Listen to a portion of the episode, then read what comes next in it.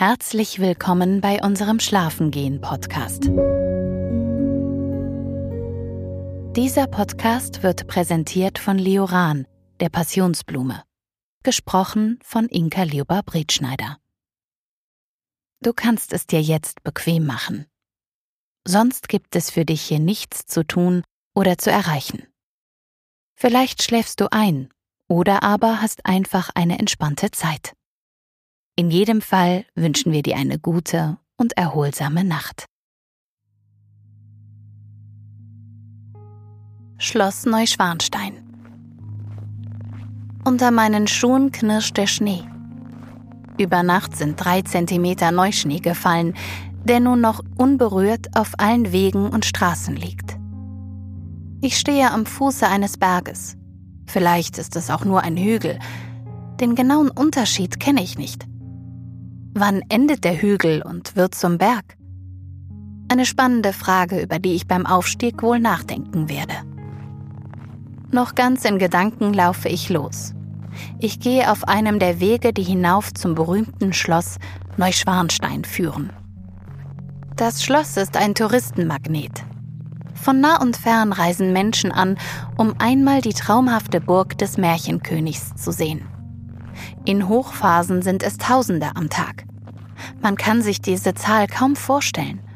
Und jeder von ihnen beschreitet einen der Wege, die hinauf zum Schloss führen. Denn mit dem Auto kommt man hier nicht weit. Es muss im Tal bleiben. Der Berg wird am besten zu Fuß erklommen. Doch es gibt für jede Person den richtigen Pfad.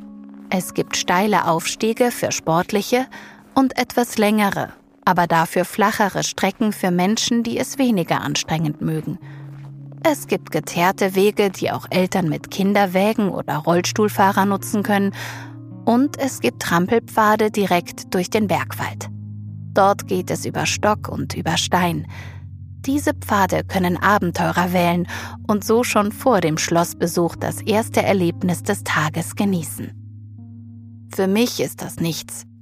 Ich entscheide mich für einen gemäßigten Weg, möglichst eben und nicht so steil soll er sein. Gerade heute mit all dem Neuschnee möchte ich vor allem sicher nach oben gelangen und das ohne Rutschpartie. Es ist zwar nicht glatt an diesem schönen Wintertag, aber abseits der befestigten Wege, auf feuchten Wurzeln und Steinen, könnte es gefroren sein. Daher ist Vorsicht geboten. Ich will nichts riskieren und ohne Zwischenfälle oben ankommen. Denn darauf freue ich mich schon jetzt. Es ist noch eine Stunde, bis die Führung durch das Schloss beginnt. Das Ticket dafür habe ich bereits vorab gebucht und verwahre es nun in meiner Geldbörse. Beim Kauf habe ich mich auch direkt über die Anreise informiert und dabei gelesen, dass der Aufstieg zum Schloss zu Fuß etwa eine halbe Stunde dauert. Also liege ich perfekt in der Zeit, es ist keine Eile geboten. Im Gegenteil, ich kann sogar noch einen Gang zurückschalten und schlendern. Mir erstmal in Ruhe die Umgebung ansehen. Vermutlich anders als im Sommer ist im Winter nur wenig los, hier am Schloss Neuschwanstein. Eigentlich schade, denn so verpassen viele Weitgereiste die herrliche Schneelandschaft, die mich sofort in ihren Bann zieht. Immer wieder sehe ich zwar vereinzelt Touristen, aber die meiste Zeit wandere ich allein auf den verschneiten Wegen. Ich setze einen Fuß vor den anderen und lausche, welche Geräusche ich wahrnehmen kann. In der Ferne höre ich Vögel zwitschern und irgendwo auch Menschen murmeln. Doch der frisch gefallene Schnee schluckt den Schall etwas. Daher klingt es, als wären Mensch und Tier in weiter Ferne. Stimmen, wie in Watte gepackt. Ein anderes Geräusch stammt von meinen Schuhen. Der Schnee knistert unter meinen Sohlen, während sie sich in den Neuschnee bohren. Es ist ein konstantes Knirschen, das jedem Schritt folgt, wie ein vertrauter Begleiter. Doch dann nehme ich ein unbekanntes Geräusch wahr. Eine Art Schleifgeräusch nähert sich von links hinten. Also blicke ich mich um und erkenne zwei braune Pferde mit schwarzer Mähne. Zusammen ziehen sie eine Kutsche den Berg hinauf, und dabei scheinen sie es nicht allzu eilig zu haben. Ganz gemächlich sind sie unterwegs. Eine entspannte Geschwindigkeit, die ihnen etwas Erhabenes verleiht. Auch den Kutscher scheint das Tempo nicht zu stören. Er schaut freundlich, aber stur geradeaus. Er wendet seinen Blick nicht ab, weder nach links noch nach rechts. Auch keine Regung der Pferde kann ihn davon abbringen. Auf der Sitzbank hinter ihm sitzt ein älteres Paar. Sie haben sich eine dunkelgrüne Decke über die Knie gelegt und sitzen eng umschlungen ganz nah beieinander. Die beiden genießen die Kutschfahrt sichtlich und sparen sich dabei noch den Aufstieg zum Schloss. Zwei Fliegen mit einer Klappe, wie man so schön sagt.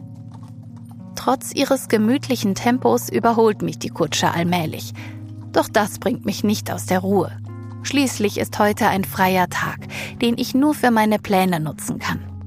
Absolut keine Verpflichtungen. Es gibt nur die Führung im Schloss und dieser Plan ist selbst gewählt. Schon oft habe ich Beiträge über die Schönheit des Bauwerks im Fernsehen gesehen. Auch Beiträge über die Entstehung und Geschichte von Schloss Neuschwanstein faszinieren mich. Deshalb wollte ich es nun mal mit eigenen Augen sehen. Und da ich für einen Termin ohnehin gerade in der Gegend war, habe ich kurz entschlossen ein Ticket für eine Schlossführung gekauft. Und nun bin ich hier. Lang kann es nun nicht mehr dauern, bis ich oben an der Burg ankomme. Ich gehe um eine Kurve. Erst einmal rechts herum, dann einmal links herum. Nun habe ich mehr und mehr die Vermutung, dass die Stimmen von murmelnden Menschen näher kommen – und während ich mich noch frage, ob ich wohl gleich am Ziel bin, erhebt sich ein weißer Turm zwischen den Bäumen. Je näher ich komme, desto mehr Türmchen, Giebel und Zinnen präsentieren sich. Nun erblicke ich es also zum ersten Mal. Meinen Sehnsuchtsort Schloss Neuschwanstein. Und von der ersten Sekunde an weiß ich genau, dass sich dieser Ausflug jetzt schon gelohnt hat. Der prunkvolle Prachtbau steht inmitten einer winterlichen Bergwelt. Sicher ist sein Anblick zu jeder Jahreszeit reizvoll. Aber umringt von schneebedeckten Wäldern und verschneiten Bergen verzaubert das Schloss binnen Sekunden. Ich bleibe stehen und lasse den Anblick auf mich wirken. Wie ein gemaltes Märchenschloss im Winterwunderland. So sieht es aus. Die kleinen spitzen Dächer der Türmchen tragen weiße Hauben, weiß wie seine Fassade aus Kalkstein. Alles scheint aufeinander abgestimmt zu sein, einfach märchenhaft. Stundenlang hätte ich einfach dort stehen und staunen können. Doch nach einigen Minuten reiße ich mich endlich los und gehe weiter, immerzu in Richtung Schloss. Ein grünes Schild mit gelben Buchstaben weist mir den Weg. Zu den Führungen steht darauf. Ich folge der Pfeilspitze, ohne meine Augen vom Schloss abzuwenden. So fasziniert bin ich weiterhin. Nach einem kurzen Fußweg finde ich mich in einer Art Vorhof der Burg wieder. Es ist ein großzügiger gepflasterter Platz. Hier beginnen die Führungen. Das sieht man unter anderem daran, dass überall kleinere Gruppen beieinander stehen und ungeduldig darauf warten, dass sie endlich an der Reihe sind.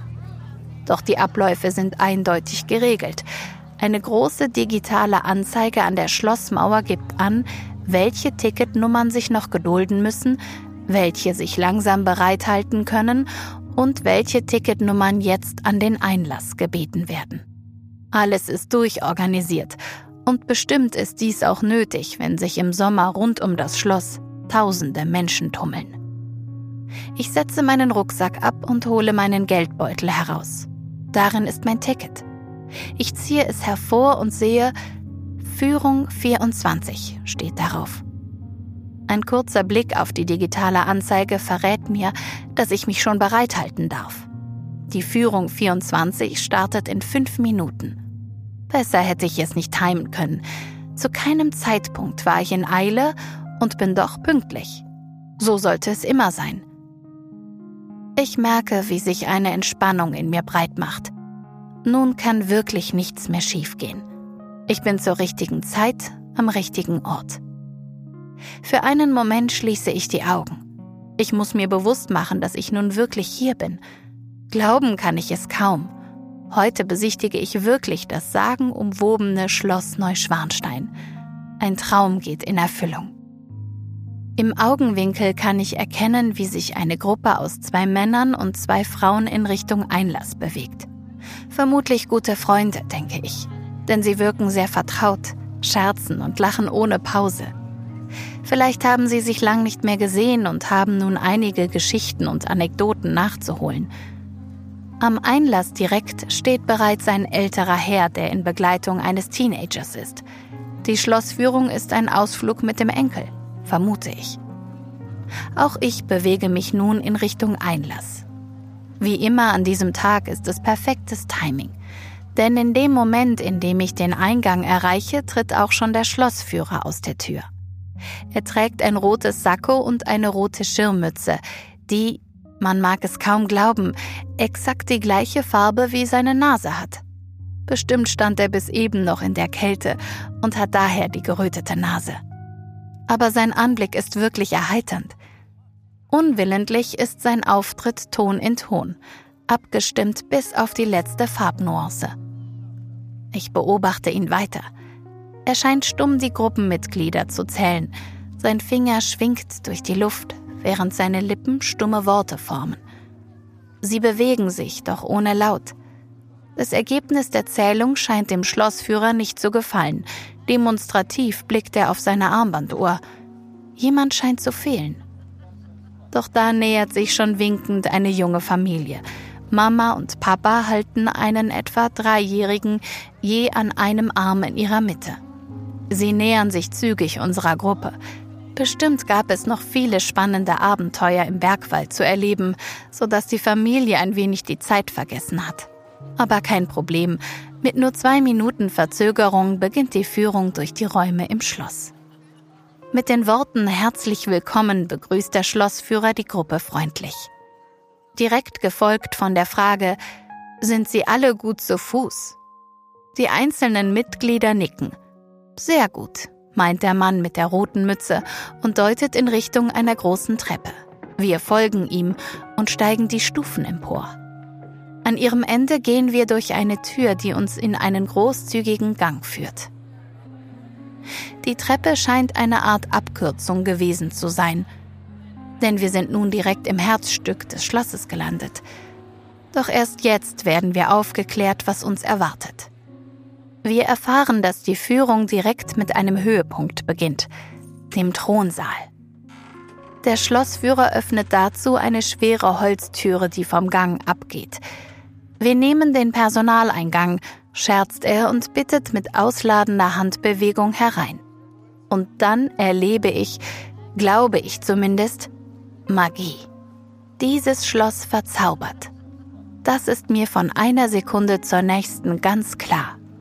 Wer auch nur einen Fuß in den Prunkraum mit dem vier Meter hohen Kronleuchter setzt, ist für immer in den Bann von Neuschwanstein gezogen. Der Thronsaal ist riesig. Er erstreckt sich über zwei Stockwerke. Links und rechts stützen Säulen das mächtige Bauwerk. Sie wirken stark, und edel unterstreichen das herrschaftliche Flair. Und wer in diesem prunkvollen Raum nach oben blickt, sieht eine sternengeschmückte Kuppel. Es fühlt sich fast so an, als wäre man in einer großen Kirche, einem Dom vielleicht. Der Schlossführer erklärt, dass dieses Gefühl und überhaupt alles in diesem Saal zur Herrschaftsauffassung des Märchenkönigs passte. Irdisches und Göttliches verschwimmen. Aus diesem Grund endet der Raum auch in einer sogenannten Apsis. Dies ist ein halbkreisförmiger Raumteil. Im abgerundeten Ende des Saals, dort wo man sonst den Altar eines Pfarrers erwarten würde, sollte eigentlich der Thron König Ludwigs II. stehen. Doch dieser wurde nie fertiggestellt. Ein Thronsaal ohne Thron. Wirklich unglaublich, was der Schlossführer da erzählt. Die Gruppe läuft weiter, doch ich lasse mich ein wenig zurückfallen. Nun verstehe ich nicht mehr, was der Mann mit der Mütze erzählt, aber ich habe einen Moment für mich. Ich schließe mitten im Thronsaal die Augen. Ich stelle mir vor, ich wäre zur Lebenszeit des Königs hier gewesen und frage mich, welche Menschen damals wohl das Privileg hatten, hier zu sein. Wer konnte Einblicke in diese Räumlichkeiten erhaschen? Welche Geräusche lagen damals in der Luft? Wurde in diesem großen Saal regelmäßig musiziert, getanzt und gelacht oder ging es immer bierernst zu? Waren Gaukler und Künstler zu Gast oder nur der erlesene Adel? Gab es kärgliche Kost oder stets einen Festschmaus? All diese Fragen möchte ich dem Schlossführer später noch stellen. Apropos, wo ist dieser eigentlich? Frage ich mich, als ich die Augen wieder öffne und im Thronsaal umblicke. Meine Gruppe steht etwas abseits an einer Wand. Sie alle betrachten eine großflächige Malerei. Mit leisen Schritten schließe ich wieder auf und höre von nun an gut zu, was es vom königlichen Leben zu berichten gibt. Wir setzen unsere Führung fort und besichtigen den Speiseraum, die Hauskapelle und das Ankleidezimmer. Jeder Raum ist ein kleines Puzzleteil im großen Ganzen, und langsam, aber sicher setzt sich das Leben des Märchenkönigs zu einem Bild zusammen. Auf unserer Tour erwartet uns zwischen Wohn- und Arbeitszimmer eine ganz besondere Überraschung. Eine Grotte. Dieser Raum ist eine Art künstliche Tropfsteinhöhle. Von den Wänden und der Decke hängen die Steine, alle geformt aus Draht und Zement. Eine künstliche Höhle, mitten im Schloss. Es ist wirklich unglaublich, was sich der König alles geleistet hat. Doch auch wenn dieser Raum keinen Nutzen hat, kann ich nachvollziehen, warum man ihn möchte. Zumindest dann, wenn Platz und Geld keine Rolle spielen. Es ist zwar dunkel, aber indirektes Licht setzt die Felsen in Szene. Spektakulär sieht das aus und regt zum Träumen an. Ich kann mir richtig gut vorstellen, wie sich der König hierhin zurückgezogen hat, um ganz bei sich zu sein. Hier kann man seinen Gedanken freien Lauf lassen und vom Lichtertanz an den Höhlenwänden verzaubert werden. Die Grotte hält noch eine weitere Überraschung bereit. Über eine gläserne Schiebetür, die sich an der künstlichen Felswand versenken lässt, gelangt man in einen Wintergarten. Und dort geben großzügige Glasscheiben einen weiten Blick auf das verschneite Alpenvorland frei. Ganz alleine stehe ich vor einer Scheibe und lasse meinen Blick schweifen. Meine Augen wandern von den schroffen Bergwipfeln hinab in sanfte, tiefe Täler. Ich sehe hohe Berge, weite Wiesen und wilde Wälder. Einfach alles ist mit Neuschnee bedeckt. Nichts irritiert das Auge. Alles ist weiß. Die verschneite Landschaft strahlt eine unglaubliche Gemütlichkeit und Ruhe aus, die sich sofort auf mich überträgt. Ich fühle mich wohl und bin ganz entspannt. In diesem Moment scheint einfach alles perfekt zu sein. Und sofort wird mir klar, warum der König genau hier sein Schloss bauen ließ. Die Umgebung rund um das Schloss Neuschwanstein ist märchenhaft schön. Genau so, wie es einem Märchenkönig gebührt.